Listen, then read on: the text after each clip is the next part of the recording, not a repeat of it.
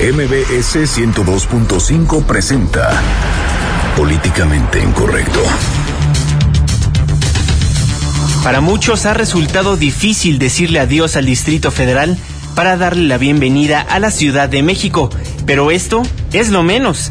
El cambio implica, entre otras cosas, que la entidad federal número 32 y capital del país tenga su primera constitución política a más tardar el 31 de enero de 2017. Tendremos alcaldes y no delegados, habrá un congreso y no una asamblea. Como estos, muchos otros cambios más nos esperan, los cuales implicarán, pues, un gasto fuerte al erario. Gozar de autonomía, ¿bien lo vale?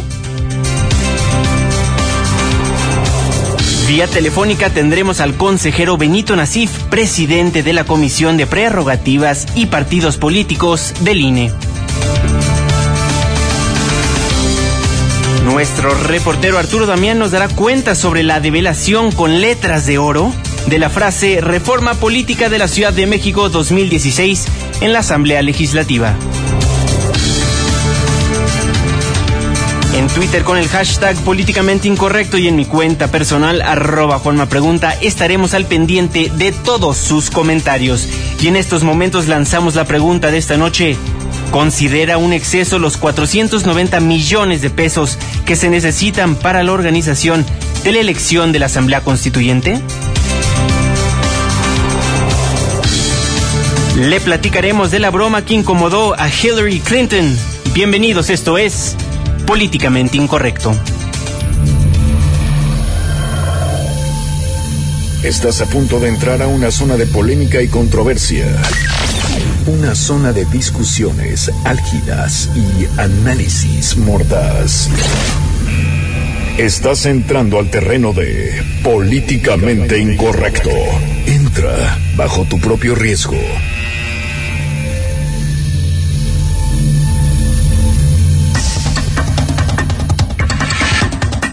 Muy buenas noches, 9 con 3 minutos. Le doy la más cordial bienvenida a este su programa Políticamente Incorrecto. Le recuerdo que nos transmitimos de lunes a viernes de 9 a 10 de la noche. Irving Pineda, muy buenas noches, ¿cómo estás? ¿Cómo están? Muy buenas noches, Juanma, Fer, Ana. Y justo cuando pensábamos que ya habíamos superado la pesadilla de estar en campaña, pues los chilangos vamos a enfrentar una nueva de aquí pues sí, para votar el 5 de junio, lamentable para muchos diría. Exactamente. Ana Ramírez, muy buenas noches. Buenas noches, Juanma. Buenas noches a todos aquí en la mesa y especialmente buenas noches a todos los que nos están escuchando. Todavía no estamos a mitad de semana, estamos otra vez con noticias tristes cuando hablamos de presupuestos y candidatos, pero bueno, vamos a ver qué sale. no, y eso que no es Luis Videgaray, ¿eh? ahorita le vamos a contar lo que le andan pidiendo a Luis Videgaray. Y el satirista político más famoso de esta mesa y también de México, ¿por qué no? Fernando. De esta mesa, pues, pues sí, eh, ahí sí puedo decir que es fehaciente. No, pues yo estoy engorilado. ¿Y eso? ¿Por qué? Eh, porque con estos cambios que le están haciendo a la ciudad, nadie pensó en la persona más importante, que es? Chava Flores. ¿Qué fregados va a hacer con Sábado Distrito Federal ahora que ya se llama Ciudad de México? Sábado Distrito Federal. Quitarnos las ganas de soñar y ya no vamos a soñar México. Bueno, esos ya las perdimos desde hace mucho. Pues. pues amigos, el tema de esta noche, la Asamblea Constituyente, lo que nos va a costar ¿Qué es la Asamblea Constituyente para todos ustedes que no están al pendiente de pues esta noticia que se ha dado a conocer? Pues la Asamblea Constituyente será la encargada de revisar, modificar y votar el proyecto de la nueva Constitución que se tiene que elaborar para esta nueva ciudad de México estará conformada por 100 diputados, de los cuales 60 serán de representación proporcional, es decir, que nosotros los ciudadanos tendremos que salir a las urnas a votar por ellos. Y los restantes 40, 14 serán senadores de la República, los cuales serán votados por dos terceras partes de la Cámara Alta, 14 diputados, los cuales también serán votados por dos terceras partes de la Cámara Baja, seis diputados designados por el presidente de la República y seis designados por el jefe de gobierno de esta bella ciudad de México. ¿Se acuerdan ustedes cuando fue la firma de la promulgación de la reforma política de esta Ciudad de México? Pues el presidente Enrique Peña Nieto habló acerca de cómo se iba a conformar la Asamblea Constituyente y esto fue lo que dijo el primer mandatario. Ahora los habitantes de esta ciudad capital gozarán de una carta de derechos propia acorde a sus libertades y aspiraciones. Por eso, el siguiente paso de la mayor trascendencia es establecer la Asamblea Constituyente de la Ciudad de México en los términos y plazos que dispone el decreto, donde se señala que el titular del Ejecutivo Federal designará a seis de los 100 diputados constituyentes. En consecuencia, mi compromiso es seleccionar para esta responsabilidad a mujeres y hombres de excelencia que más allá de su origen partidista acrediten su conocimiento y compromiso con la Ciudad de México y con el país. Pues ya lo dijo el presidente de la República que va a seleccionar a mujeres y hombres de excelencia más allá de origen partidista y que tengan compromiso con esta Ciudad de México y el país. Pues ya quiero ver que esos seis que vayan a nombrar, que vayan a nominar, pues no sean del PRI, ya quiero Que ver que no tengan ninguna militancia priista, ya, ya, ya estaremos ahí viendo. Oigan, y por su parte, en esa misma promulgación de la reforma política de la Ciudad de México, pues el jefe de gobierno, Miguel Ángel Mancera, también dijo que será un buen paso para que posteriormente se cree una nueva constitución, pero eso sí, constitución de nuestros Estados Unidos mexicanos. Así lo dijo el jefe de gobierno. Por ello haremos una amplia convocatoria para contar con la más completa participación social que no debe escatimar en la construcción jurídica, política, social, económica de nuestra capital.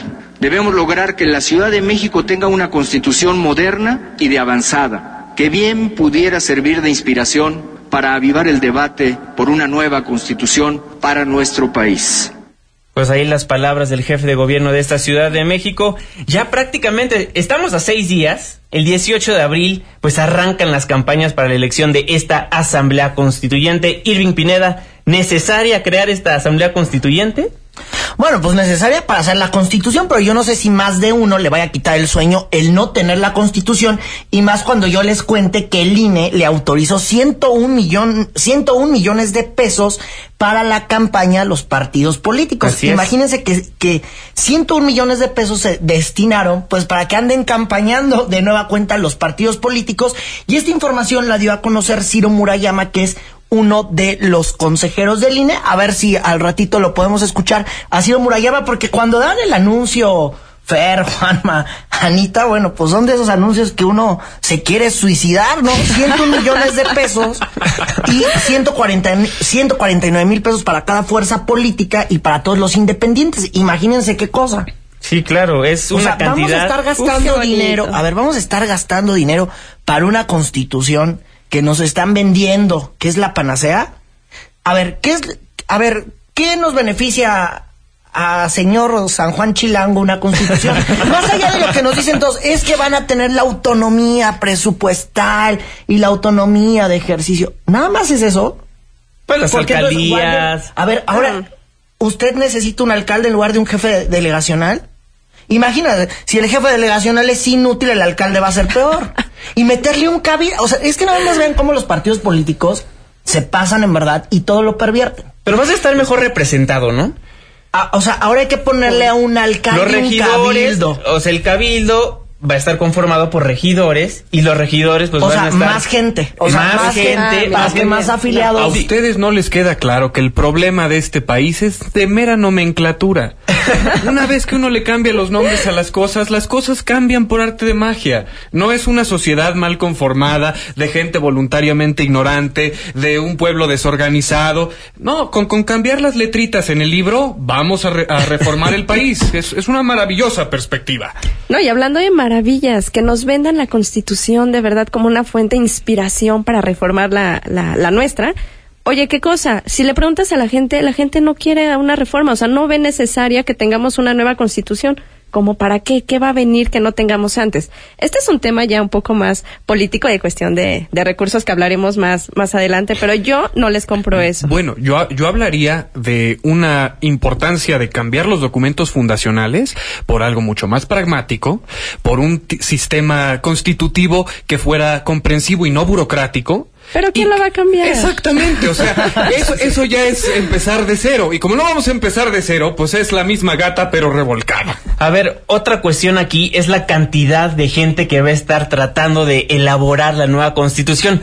Son 100 personas la que, las que van a tratar de elaborar la constitución, que van a tratar de redactarla, modificarla. Son muchísimas y va a haber muchos partidos políticos involucrados. Nuevamente va a ser una cuestión de partidos políticos y nada va a salir adelante. Para el primero de enero del 2017 dudo mucho que quede una constitución al 100% de la gente que eh, habita en esta ciudad de México. Y es que para empezar, la, el nacimiento de la Asamblea Constituyente pues nació mal y de malas, porque fíjense que cuando el INE reparte el dinero, estos 101 millones de pesos para andar campañando, bueno, pues Resulta que lo repartió, repartió, perdónenme, de una forma, pues, equitativamente y no lo hizo conforme al porcentaje de los votos. Algo que molestó muchísimo a los panistas, inclusive el diputado Santiago Torreblanca le hizo un show al INE en la Cámara de Diputados allá en San Lázaro y vamos a escuchar. Eso genera una gran inequidad, porque el Partido Revolucionario Institucional con sus partidos satélite van a tener una sobrerepresentación monetaria, van a tener una inequidad adicional. Y los perredistas, pues con la misma, ¿no? Acusaron al INE de hacer mal la convocatoria para poder elegir a los integrantes de la Asamblea Constituyente y platicamos con Raúl Flores, presidente del PRD Capitalino, sobre este asunto y esto fue lo que nos dijo. El INE alteró eh, las reglas, eh, alteró el, la forma en que en la que los eh, ciudadanos pueden presentarse a las candidaturas independientes, alteró el tema de las precampañas, alteró el tema de lo que los partidos deben recibir, poniendo a todos iguales. ¿Lo ves mal? ¿Lo ves mal? Sí, a ver, a ver, si las reglas son claras, y para la gente que nos esté escuchando, cuando uno reparte el dinero de la campaña, por eso uno va a las urnas a votar. Y entonces el partido que tenga más votos es el que más dinero tiene y el que no pues anda viviendo de préstamo en préstamo, y no pregúntenle a los perredistas. y resulta que después de esto el INE reparte el dinero de una forma inequitativa. Entonces, bueno, pues sí se está beneficiando evidentemente a algunos partidos. Y más allá de eso, pues hay preocupación de cómo se va a conformar pues el constituyente desde origen están haciendo tergiversado. Claro. Aunque algunos se enojen, está naciendo tergiversado. Y peor aún, ¿no? Lo que el INE está buscando, que busca justo en estos momentos, en estas horas, que la Secretaría de Hacienda les pague lo que cuesta, o sea, los casi 500 millones de pesos que cuesta organizar todo el proceso para renovar la Asamblea Constituyente, porque resulta que a alguien se le olvidó, a los amigos legisladores se les olvidó poner un párrafo que decía, bueno, el constituyente lo va a organizar el INE, pero con dinero que le deberá de dar la Secretaría de Hacienda para entenderlo. Así, entonces ahorita el INE tienen una bronca porque ellos dijeron, bueno, vamos a darles los 500 millones de pesos de la bolsa, pero si Hacienda no le reponen esos 500 millones de pesos, pues el INE va a tener broncas por ahí de julio, agosto, septiembre, octubre, para cerrar el 2016. Entonces ahora andan buscando una norma o algo que les acomode para que les puedan reembolsar el dinero de lo que va a costar el constituyente. Todo porque todo lo hacen a prisa y porque todo lo hacen a la pues, mera ganas- hora. a, a la mera hora y con ganas de no quererlo hacer bien. A la mexicana, pues pidiendo prestado. ¿Mm? Entonces ahora vamos a tener un, un constituyente de aprestado. O sea, el INE va a tener que prestarles la lana para poder hacer el constituyente. Así el nivel de desorden. Y otra vez nos vamos sí. a endeudar más. Oye, Bueno, no es como endeuda, bueno, sí es un de- endeudamiento claro, porque es un gasto que no estaba ni planeado para este 2016. Hay que decirlo, el gasto no se planeó, ¿eh? Y es un gasto que a la larga, eh, salvo que las pruebas nos, nos hagan eh, comernos nuestras palabras, pues va a quedar igual. Pues sí, se, O sea, no, no le veo un posible cambio. Pero además, en esta cuestión de inequidad de la repartición del presupuesto, a mí lo que me parece más molesto es que los partidos políticos sigan recibiendo ese tipo de fondos del erario cuando lo que necesitamos es eliminar este tipo de cónclaves que se han vuelto los partidos políticos y empezar a representarnos nosotros solitos. Sí, claro. No, O sea, y además- que dinero. ¿A qué le tiras cuando sueñas Es mexicano, mexicano? ¿verdad? Bueno, a mí no me han quitado las ganas de soñar. Creo que a los del auditorio tampoco. ¿Usted qué opina? Márquenos al 51661025 o denos su opinión a través de nuestras cuentas de Twitter que son arroba Juanma Pregunta. arroba Irving Pineda. Arroba Ana Ravale. Arroba Fernando Canec. Vamos a una pausa y regresamos. No se vaya.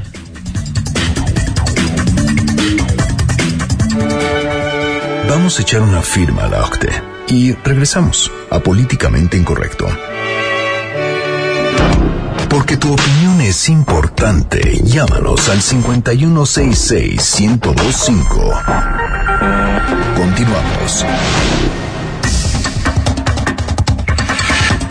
9 de la noche con 18 minutos. Muchísimas gracias por seguirnos acompañando en Políticamente Incorrecto. Les recuerdo que nos transmitimos de 9 a 10 de la noche. El tema del día de hoy, pues la Asamblea Constituyente. ¿Cuánto nos va a costar la democracia? De hacer una nueva constitución, de elegir a las personas pues que la van a estar redactando y por eso tengo la línea telefónica al consejero presidente de la Comisión de Prerrogativas y Partidos Políticos del Instituto Nacional Electoral, al consejero Benito Nasif. Consejero, muy buenas noches, ¿cómo está? Hola Juan Manuel, muy bien, muy buenas noches. Me da gusto saludarte a ti y a todos los que nos escuchan. Muchísimas gracias. Igualmente, pues consejero, ¿cuál va a ser el costo de esta Asamblea Constituyente? Bueno, eh, te puedo decir eh, el costo que nosotros estimamos que va a costar la elección de 60 de los 100 integrantes de la Asamblea Constituyente, porque es una asamblea integrada por 100 diputados, pero solo 60 van a ser electos por eh, los votantes de la Ciudad de México y el costo de organizar la elección de esos eh, 60 eh, diputados o diputadas eh, será aproximadamente de unos 490 millones de pesos, es decir, algo así como 8.2 millones de pesos por cada uno de los 60. Híjole, los recursos públicos que serán ejercidos por los partidos políticos, como el financiamiento para las campañas electorales, ¿Será todo el presupuesto que nos acaba de decir o únicamente una parte de este y la otra parte del presupuesto pues será para la elaboración de ir a sufragar? El, el financiamiento de para, para campaña representa aproximadamente como el 20% de esos 490 millones de pesos, asciende a, ciento, a 100 millones de pesos, eh, Juan Manuel. De acuerdo. Oiga, consejero, lo saluda Irving Pineda, muy buenas noches. Oiga, y también tenemos entendido que ustedes están poniendo el dinero de este proceso, porque todavía Hacienda no les ha reembolsado nada. Eh, bueno, por ahora hemos ido eh, pues, avanzando en la organización de este proceso. La parte más cara, Irving, tiene que ver con la instalación de las mesas directivas eh, de casilla. Eh, la instalación de las mesas directivas de casilla tiene un costo de aproximadamente eh, 300 de 300 millones de pesos. Y eh, ¿por qué tenemos que capacitar? pues tenemos que visitar al 13% del, eh, del listado nominal del Distrito Federal eh, y reclutar ciudadanos para que sean funcionarios de casilla, capacitarlos y asegurarnos que el día de la jornada electoral, que será el próximo 5 de junio, se instalen las casillas.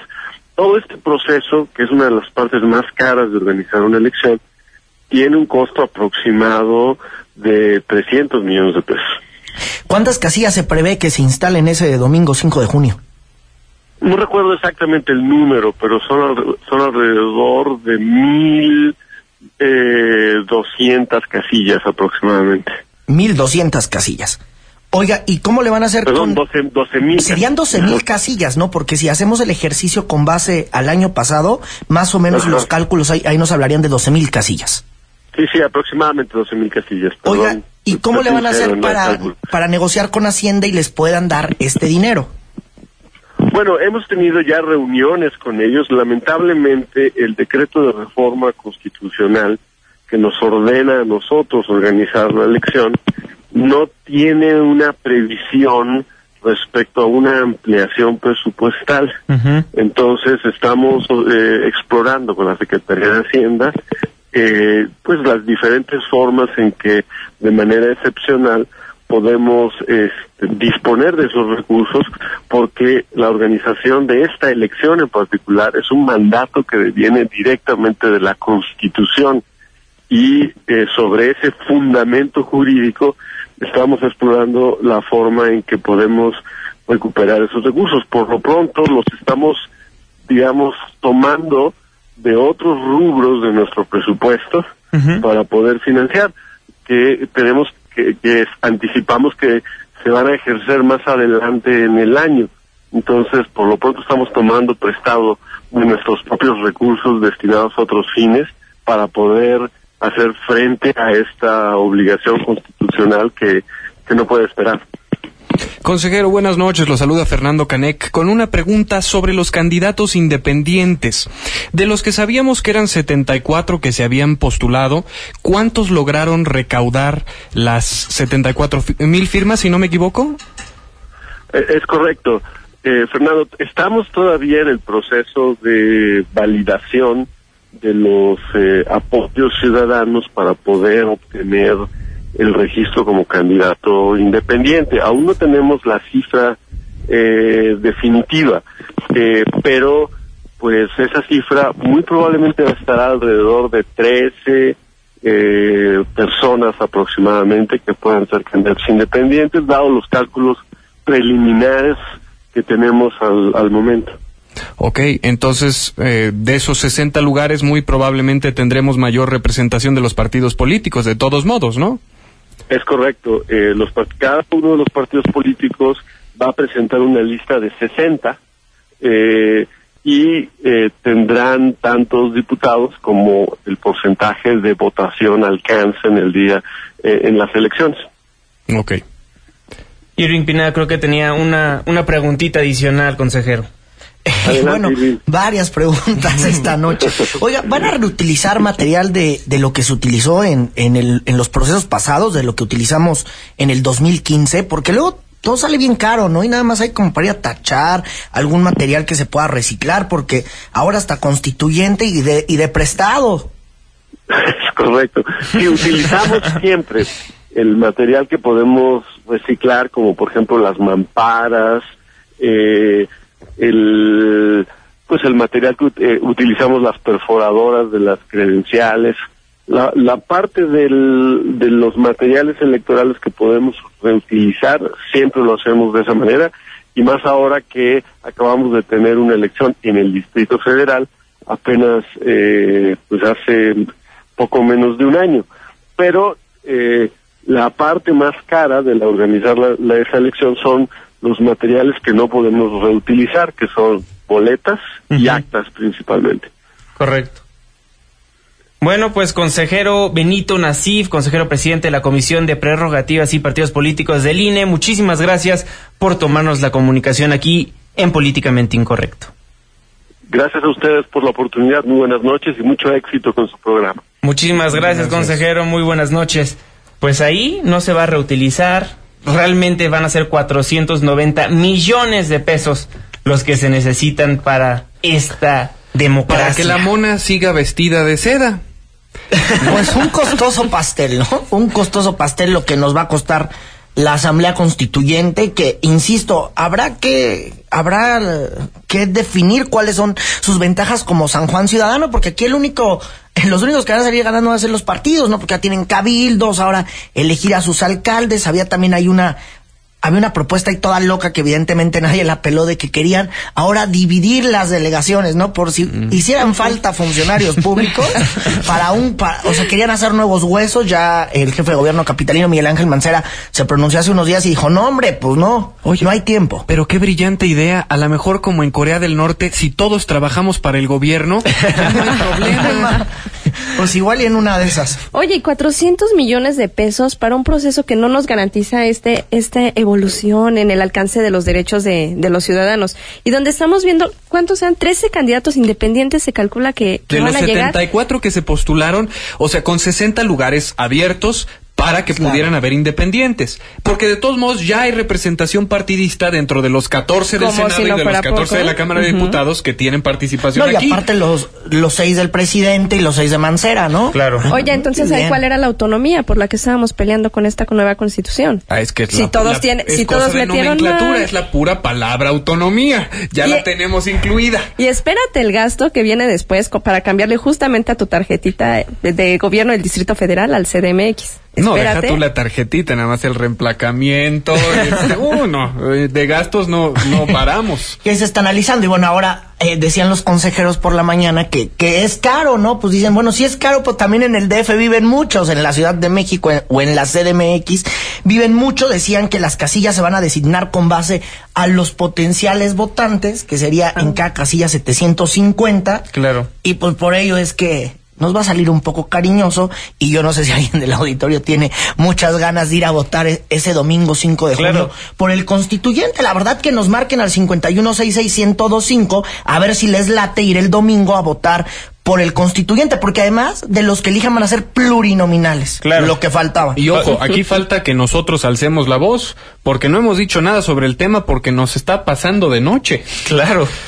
Exactamente, y así muchos ciudadanos yo creo que ni enterados están, o si están escuchando este programa y por primera vez se enteran de la Asamblea Constituyente, pues le agradecemos por sintonizarlo. Pero otro problema muy grande es a ver si la gente sí va a ir a sufragar.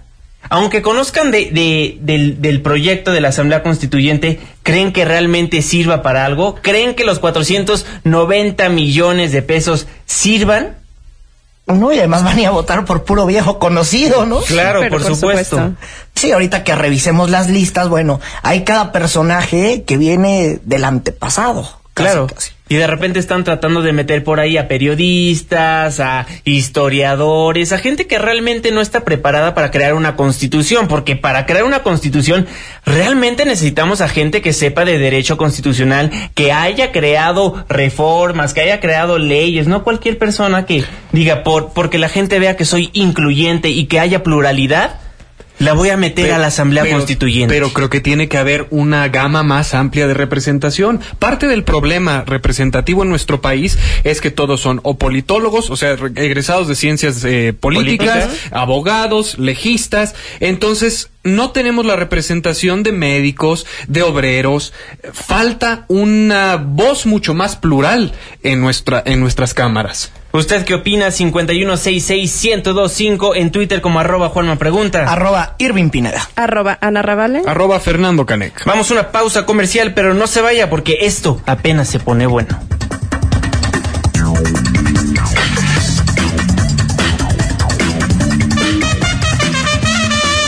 Vamos a poner un amparo a España y regresamos a Políticamente Incorrecto.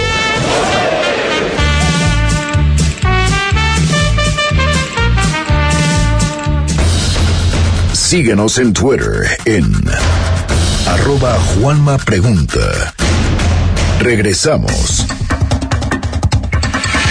9 con 32 minutos, muchísimas gracias por seguir acompañándonos en Políticamente Incorrecto, la mesa de análisis que no tiene bozal de noticias MBS. Me acompañan mi compañero y amigo Irving Pineda. Pues ya estamos de retache aquí. Si hubieran escuchado el corte y las preguntas que nos hacen en Twitter, ahorita se las vamos a responder, ¿eh? Ana Ramírez, muy buenas noches. Buenas noches y a todos los que nos están escuchando que participen en nuestra encuesta y que nos llamen para ver qué es lo que están opinando ellos. ¿Van a votar o no van a votar también? Y Fernando Canek. Claro que sigan eh, volando los comentarios porque nos interesa mucho que esto se genere en debate. Claro, por supuesto. Alan de la Gustavo Madero dice, considero que Mancera rindió la capital a los pinos ante admitir que el PRI va a ser la mayoría en la Asamblea Constituyente. En las próximas votaciones se debería declarar al PRI anticonstitucional en la Ciudad de México. Bueno, no creo que esté tan, eh, tan errado con su vaticinio. Probablemente haya mayoría priista. Y Annie Riv en Twitter nos dice, sería bueno que investiguen para qué sirve una constitución y no opinen porque sí.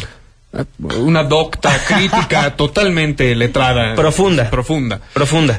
Gracias. Irving Pineda, comentábamos el tweet en, en el corte comercial. A ver, pues sabemos para qué sirve una constitución, ¿no? Sabemos que es la base de una Ciudad de México. ¿Qué nos va a dar la ventaja? Que el gobierno de la Ciudad de México va a poder presentar leyes en la Cámara de Diputados y que ahora la Asamblea Legislativa va a tener a representantes. Yo nada más me pregunto algo. ¿Qué leyes de las que hemos hecho del 2012 para acá son replicables? Eh, son replicables en toda la República Mexicana y se las podemos enviar ahorita a la Cámara de Diputados y luego al Senado para que se conviertan en ley general. Yo nada más me pregunto, porque aquí con la Constitución mucha gente tiene ganas de andar fabricando leyes y eso está muy bien. Entonces que nos digan, pues cuáles leyes son replicables, ¿no? Que nos comenten cuáles son, porque igual es tanta la necesidad de hacer una constitución, pues que hay que, que, que hay que, porque hay que replicar leyes. Ahora, la autonomía presupuestal, eso está bien, eso lo destacamos, está muy bien que tengamos ya la autonomía presupuestal y seguramente vamos a seguirle pidiendo dinero al gobierno federal como lo estamos haciendo ahorita. Claro. Evidentemente. Ahora, es que los al- se establecen las alcaldías. Y Yo lo reitero, en verdad uno necesita un alcalde para que pueda arreglarle un bache, porque la función va a ser lo mismo solamente que ahora para arreglar el bache. Habrá que pedirle la autorización al cabildo partidizado. y todo lo que tocan los partidos aquí casualmente lo deshacen. Ayer hubo un fenómeno muy interesante en, en el Periscope de Arne. No sé si lo vieran con el No. Palo. Y también hay urge ley, ¿no? Ahorita va a salir También uno. del Periscope. Pero eh, a lo que voy con eso es que nuestra ciudad es un caleidoscopio de muchas realidades que convergen eh, en un sistema que funciona por obra y gracia de la Virgen de Guadalupe y mira que lo dice un libre pensador. Pero eh, en nuestra acta constitutiva, por así llamarla ahorita, eh, ¿Qué es lo que vamos a cambiar? O sea, realmente la, la- el documento funciona ahorita como está. Para cambiar nomenclaturas es para lo único que lo vamos a utilizar, es lo que a mí no me queda claro y creo que a muchas personas en el auditorio tampoco. ¿Cuál es la función práctica? ¿Cuál es el pragmatismo de que a- además de la autonomía que pueda obtener la Ciudad de México, se reforme la Constitución? Es que justo es ese, coalición de 100 ese es justo uno de los problemas. No nos convertimos en el Estado 32. No vamos a poder hacer lo que hace un gobierno como, como los otros que tenemos. Y a nivel de municipios, este, no vamos a ser como un municipio. No vamos a tener esta personalidad jurídica para poder hacer lo que ellos hacen. Para mí todo se concentra en un, en un tema presupuestario para acceso de fondos que antes no teníamos. Claro. Simplemente. claro, y bueno, tal vez ahora nos, nos pueden caer eso, pero realmente se necesitaba la constitución. O sea, ¿realmente Pues sí, nos tenemos que gastar casi 500 millones de pesos? Digo, esa es la pregunta. Es que lo mencionábamos antes del corte, más bien durante el corte comercial, que, por ejemplo, la, el salario mínimo, la ley del salario mínimo, pasó sin necesidad de este nuevo Congreso, ¿no? Claro, efectivamente, Mancera, bueno, Miguel Ángel Mancera propone aquí la ley, la ley del salario mínimo, que me parece una buena ley. Muy buena. O sea, me parece que es una buena ley, hay que aplaudirlo. Pero entonces, pues se la gana el gobierno federal y en la Cámara de Diputados ya tenemos una reforma igual, como les gusta decir a los políticos, del mismo calado. Entonces, ¿para qué necesidad, no? Claro. Oye, pero no todo es malo en la vida, la verdad es que no todo es tan malo, porque estos políticos que van a conformar la Asamblea Constituyente, pues la verdad es que ellos no van a cobrar ningún peso y ya también ya tienen la futura sede donde van a sesionar para que puedan hacer la constitución de la Ciudad de México. Se lo preguntamos al consejero jurídico de la Ciudad de México y esto fue lo que nos dijo. Esta participación política será honorífica, no habrá una erogación para salarios, para eh, sueldos, asesores, oficinas. Implica también de que busquemos condiciones para que se celebren las sesiones en locales donde ya estén adaptados para ello, como puede ser la antigua sede del Senado en Jicotencatl. Entonces será un honor ser parte de la Asamblea Constituyente porque no van a recibir sueldo. La buena noticia de la creación de esta Asamblea. Claro, pues la buena noticia, ¿no? Ya nada más faltaba que nos cobraran. Claro, nada por más supuesto. faltaba eso. Si somos pobres, el gobierno, el, el capitalino, las finanzas del DF son pobres y todavía pagando, pues no, no hay forma. Claro, nos dice Juan Carlos Domínguez, con respecto al hecho de que dicen que solo los abogados deben participar en la Asamblea Constituyente, es falso, porque una asamblea es la suma de pluralidades y ninguna constitución está hecha solo por abogados, pues eso es lo que comentó lo que dije, Fernando Canek. es Yo que comentaba que necesitamos a gente que esté preparada en derecho constitucional, a lo que mi compañero Fernando Canek dijo que sí necesitamos una visión muchísimo más amplia. Oscar Sánchez de la Benito Juárez dice, ¿por qué pierden el tiempo preguntando cosas inútiles al consejero presidente y, y, hablan de esto después de la entrevista con estos políticos? Bueno, para empezar no es político el consejero, es consejero presidente del INE y lo que se platicaba después de que colgamos el teléfono con el señor Benito Nasif era meramente algo que no le compete a él porque él únicamente se encarga de lo que pasa en el Instituto Nacional Electoral. Pero muchísimas gracias por todos sus comentarios en Twitter, también los Oye, estamos recibiendo. Oye, que Juan Carlos no sea tan mal onda. Si apenas están ellos viendo de dónde sacan el dinero para organizar esto y tú todavía muy mala onda. Ellos andan viendo ahí de, de do- si se quedan sin el papel de baño de julio en adelante para poder, para que tengamos la fiesta el 5 de junio. Por Sí, todos lados vemos hombres y mujeres de buena voluntad. Sí, la verdad es que no les toca, ¿no? A ver, aquí lo que sí está pervertido, bueno, pues es como siempre los partidos, no ponen a los mismos de siempre. Y ahorita, por ejemplo, del PAN, ¿no? Está Teresa Gómez Mont, José Luis Loeje Tamargo, son viejos panistas del Claro. PRI. Imagínese alguien que estuvo en la Suprema Corte, Irma Cuez Arquiz, ¿no? El líder de la CTM, Carlos Humberto Aceves. ¿Qué tiene que hacer Carlos Humberto Aceves? En verdad que estos sindicatos no se acaban. No se acaban estos sindicatos. Oye, no, regresando un poco a lo que decía Fernando y, y, este que yo apoyo más bien aquí a Juan Manuel, yo sí creo que necesitamos tener este personas que realmente sepan a qué van. Sí considero que necesitamos tener pluralidad de todos estos eh, grupos y asociaciones que, que están buscando y que no tenemos a lo mejor su visión integrada a nuestros a nuestros proyectos, pero para eso están los asesores también, porque si no terminamos teniendo un otra vez una Ana Gabriela Guevara con su grupo de expertos de los que terminamos opinando No, absolutamente es nada que bueno. una cosa es que sea plural y otra cosa es que eh, cualquier capacidad intelectual tenga un puesto. Oye, pero ¿cuál pero- pluralidad en estos momentos? No, o sea, ¿cuál? Hay que ¿Cuál va a haber? buscarla. O sea, hay que buscarla para que hay un sesgo o un fenómeno sociológico que se llama la miopía de la especialización. Y entonces cuando una persona se enfoca en una forma de ver el mundo, no ve las cosas de una perspectiva holística y parte de los problemas que tenemos en nuestro país es que no hay una pluralidad de voces a la hora de conformar las ideas o si las hay, no son escuchadas. ¿Pero, Pero, por estás de acuerdo ejemplo- que ya fracasamos en este ejercicio? ¿Cómo? No, pero a ver. A ver, yo también considero que una asamblea constituyente debe tener toda la representatividad de lo que somos los capitalinos. Exacto. Yo estoy muy a favor de que se haya periodistas, de que se haya pintores, de que se haya tal vez eh, personas que conocen bien a la Ciudad de México, a que haya puro abogado constitucionalista. Yo ahí sí no comparto esta idea porque... Para empezar debemos de dejar la misma calidad de leyes que hay y sí necesitan quien los esté vigilando. Claro. A ver, o sea, eso de que puro constitucionalista No, pero no, no, regreso, a lo ahí, mismo que dice este Ana Ramírez. O sea, no queremos al líder sindical. No, no, no. Es y ya lo correcto. vamos a tener Ajá. seguramente. Pero por ejemplo, dices pintores. ¿Para qué se necesita un pintor en, en esta asamblea? para que Porque nos hable del tema de también. cultura que Correcto, debe de tener correcto. esa constitución. Pero al fin y al cabo, ¿quién va a redactar la constitución? El mismo constitucionalista, el mismo abogado que sabe cómo hacer una norma. ¿Correcto? Hasta ahí voy bien. Y regreso a lo que dice Ana Ramírez. Para eso están los asesores. claro, bueno, ¿Para qué necesitamos a tantas personas en la Asamblea Constituyente? No, Que no, sabe cómo se personas, va es que a los lugares que hay los ocupe un grupo plural. Esa es la idea. Oigan, y aquí se están olvidando de los 28 notables que eligió Miguel Ángel Mancera, Correcto. que estos son los que van a ayudar pues a escribir o a redactar la iniciativa de constitución de la Ciudad de México que será presentada pues ya en unos meses más, ahí por ahí del 15 de septiembre es la fecha fatal que seguramente se 15 de presentará ese día. Entonces también ahí pues también podemos cuestionar la labor de esos 28 notables. Así es.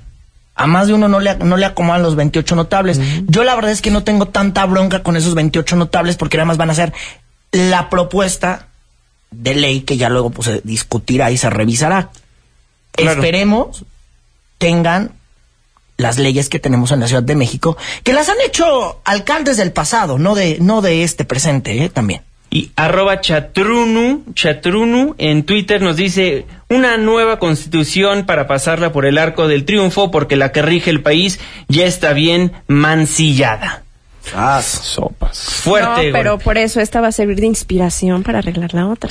Ya la escuchábamos de Mancera. Ya que escuchamos a Mancera decirlo. Nos genere una inspiración para que en los próximos 100 años, cuando reformemos esta que se va a reformar ahora, a lo mejor sí cambiamos. ¿no? Oigan, bueno, pues hablando del presupuesto, 490 millones de pesos es lo que nos va a costar esta Asamblea Constituyente, pues también en la Asamblea Legislativa pues se gastaron algún dinerito, ya que la develación con letras de oro de una frase únicamente, reforma política de la Ciudad de México 2016, pues obviamente para conmemorar este gran acto que sucedió en la Ciudad de México. Arturo Damián nos tiene toda la información. Adelante, Arturo. Muy buenas noches.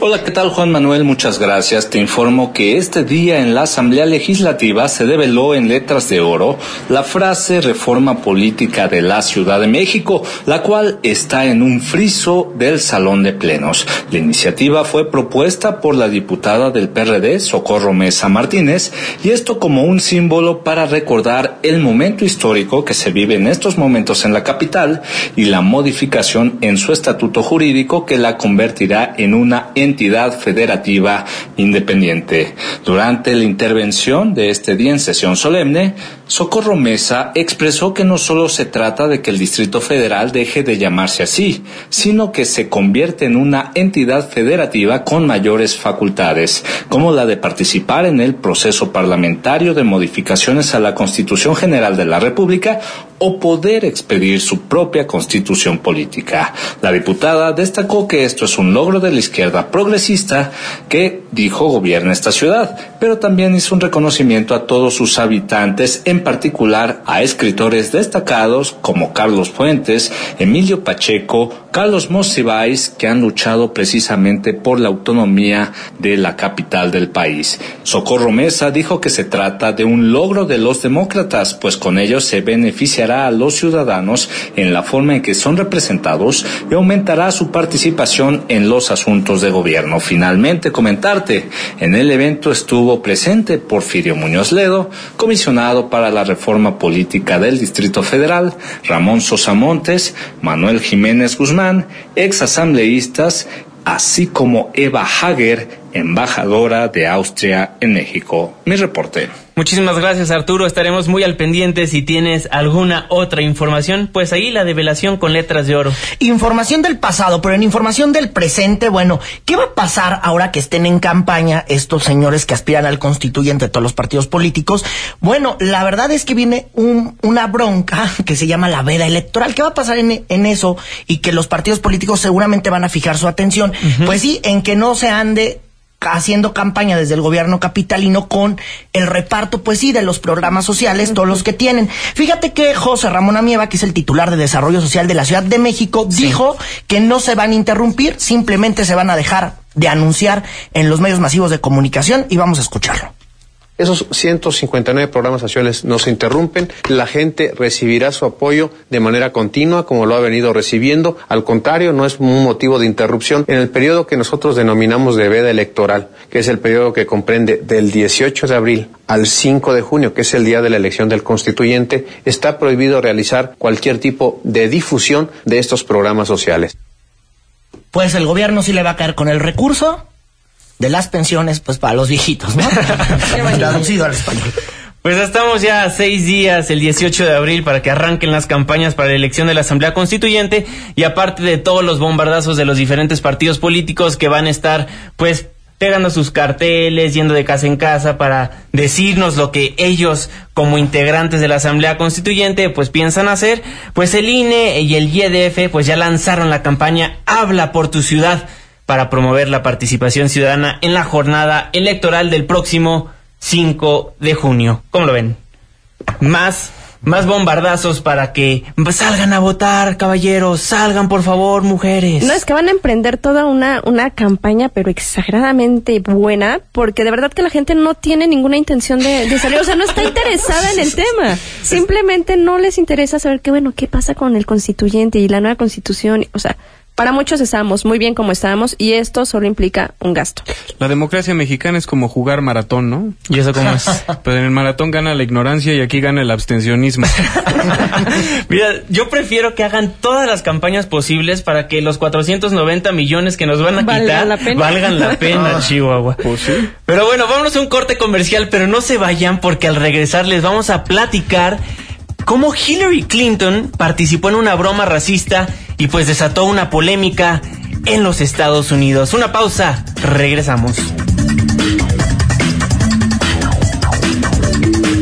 Opiniones controvertidas. Discusiones acaloradas. Continuamos en Políticamente Incorrecto. ¿Quieres escribirnos más de 140 caracteres? Hazlo. Incorrecto arroba mbs.com. Continuamos. I just have to say, thanks for the endorsement, Bill. Took you long enough. Sorry, Hillary. I was running on CP time. That's not. I don't. I don't like jokes like that, Bill. That's not. Cautious politician time. Pues vaya controversial sketch que armó Hillary Clinton y Bill de Blasio tratando de ser chistosos para entretener a la audiencia allá en Nueva York, pero pues fue un tiro que pues le salió bastante mal. A ver, Fernando, ¿por qué no nos traduces para la gente que, que no entendió bien lo que estaba pasando? Bueno, pues eh, y la interrumpe de, Di Blasio cuando ella está diciendo eh, de Blasio, porque dije Di Blasio y no es Raúl Este, la interrumpe cuando ella estaba agradeciéndole a Bill ya por fin su su respaldo. Su respaldo, ¿no? Y entonces él decide eh, meter un chiste que mm, pues no funcionó como chiste en lo más mínimo. Que dice, Perdón, Hillary, estaba seteado en tiempo PC, que es persona de color en eh, acrónimos Así estadounidenses y entonces la reacción del público liberal fue un profundo uh, uh. Sí, e- eso es meter la pata, ¿eh? Pero me da gusto porque a lo mejor es chance de Bernie Sanders para despuntar y entonces ahí sí tendríamos algo que valiera la pena en la candidatura demócrata de Estados Unidos. Oiga, leía en varios medios estadounidenses que realmente Hillary Clinton no sabía lo que estaba pasando y se mostró sorprendida por lo que ella después dijo el tiempo político cauteloso en vez de tiempo de personas de color. ¿Creen que haya sido así? Yo creo que La estaba quiso súper... rescatar. Yo creo que no, No le creo, quedó ¿eh? otra más que... Yo- es que no te queda de otra. Ya le quitaron el micrófono los de Black Lives Matter, Sí, que son sí. manifestantes que a- apoyan las causas raciales en Estados Unidos y que están muy vociferantes últimamente. Entonces, ahorita se echó la soga al cuello porque le van a estar quitando el micrófono los próximos eventos. Eso te lo puedo apostar. Ahora les voy a decir algo, yo creo que se está exagerando muchísimo lo que se dijo, porque quien lo dijo primero fue Bill, ¿no? Fue Bill quien lo dijo esto, y Bill hay que recordar que su esposa es una mujer de color. Ajá, pero Bill había tenido un momento en semanas pasadas donde había le había puesto un estate quieto al movimiento Black Lives Matter, muy al estilo de Bill Clinton, que siempre ha sido eh, como su sellito, ¿no? Eh, decir lo políticamente incorrecto, pero de una eso. manera muy incisiva. y ahorita con esto ya, ya se fregó. Pero ¿con quién quieres aplicar los chistes? Hillary no, no, No es tiene una sentido del mujer- humor, sí. Exacto, no es una mujer graciosa que quiera hacer un sketch político y de verdad le salga muy bien. Es que por eso mismo, porque es un sketch político, yo digo que estuvo extremadamente planeado y al momento de que salieron las palabras de Bill de Blasio, el gobernador de Nueva York, el, perdón, el, sí, el alcalde de Nueva York, este, pues se dio cuenta lo racista que era el chiste y ahí es cuando trató de acabar el sketch que yo siento que el sketch se acababa con tiempo político cauteloso en vez de tiempo de persona de color. Yo creo que así fue y los medios en Estados Unidos a favor de Hillary están diciendo la rescató perfectamente. No se le No. ocurrió eso en dos segundos. No, no, no, pero ¿sabes qué? Que, que pierda Hillary Nueva York sería fundamental para que suba la candidatura de Bernie Sanders. El viejito del pajarito tiene que ganar la elección para los demócratas. Oye, y no hay claro favorito. No hay claro favorito hasta el momento en Nueva York. No, Nueva Cabe aclarar. Eso es lo interesante, porque es uno de los estados que puede tildar la contienda a favor de uno o de otro, porque ya nos estamos aproximando a los resultados finales para allá. Así es. Y esta persona que quede nominada va a ser la que nos trate de rescatar a, a todos los otros países del mundo de Donald De Trump, Trump. o de Ted Cruz, es que cualquiera de los dos está peor. O, o de Cruz, de Tom Cruise, ¿no? de Como Cruz habían Cruz, dicho. Que, ven- que se vaya el diablo y que venga Jesús. Exactamente, pues bueno, a mí finalmente a mí no, no me lleva a, a- pues es que quién sabe, el racismo en Estados Unidos está muy cañón, estamos viendo a Donald Trump que utiliza el racismo para llamar la atención y ande, mucha gente pensará que está tratando de hacer lo mismo Hillary. Oye, pero no aprendieron de, de la premiación de los Oscar, o sea, lo malos que son los chistes, ahorita que tienen que tratar cautelosamente, lo decía Hillary, el tema de, de los negros, o sea, ¿no aprendieron nada o fue que Bernie le escribió el, el sketch a, a Hillary? Día de mala suerte. Un día de mala suerte. Es que realmente es como cuando aquí, no sé si les han pasado, que dicen, oye, te veo en mi casa a las 5 pm. Y llegas a las 6 y dices, no, pues dijiste 5 pm, sí, 5 pm, puntualidad mexicana. No, pero ¿sabes lo que pasa en México? Pasa, son trabajos que ni los negros quieren hacer.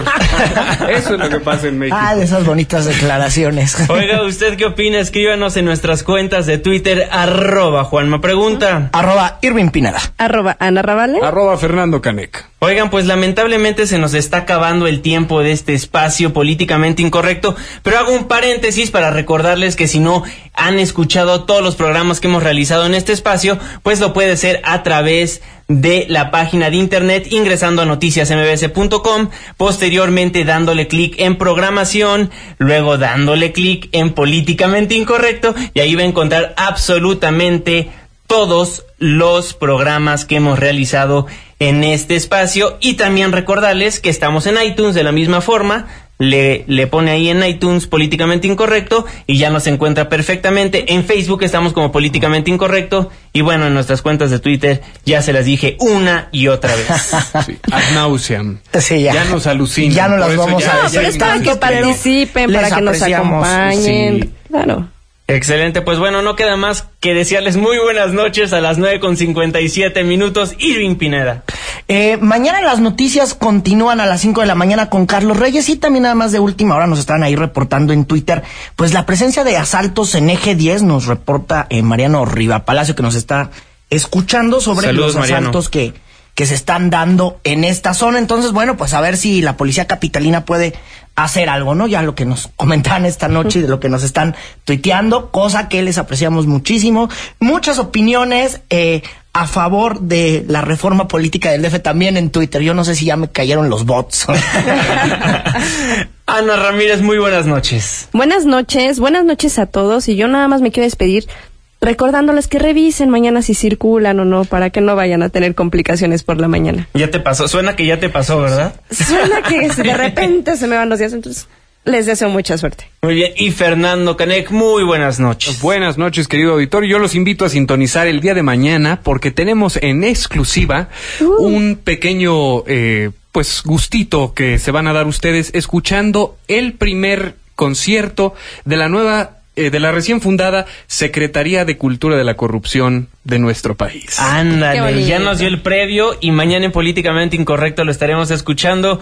Pues a nombre de todos los que formamos Políticamente Incorrecto, la hermosa productora del programa, Katia Islas, se encuentra en Twitter como arroba Cat Islas, K de kilo y doble T. El ingeniero Zaval estuvo en los controles, Itzel estuvo en los teléfonos y se despide de ustedes su servidor y amigo Juan Manuel Jiménez. Muy buenas noches.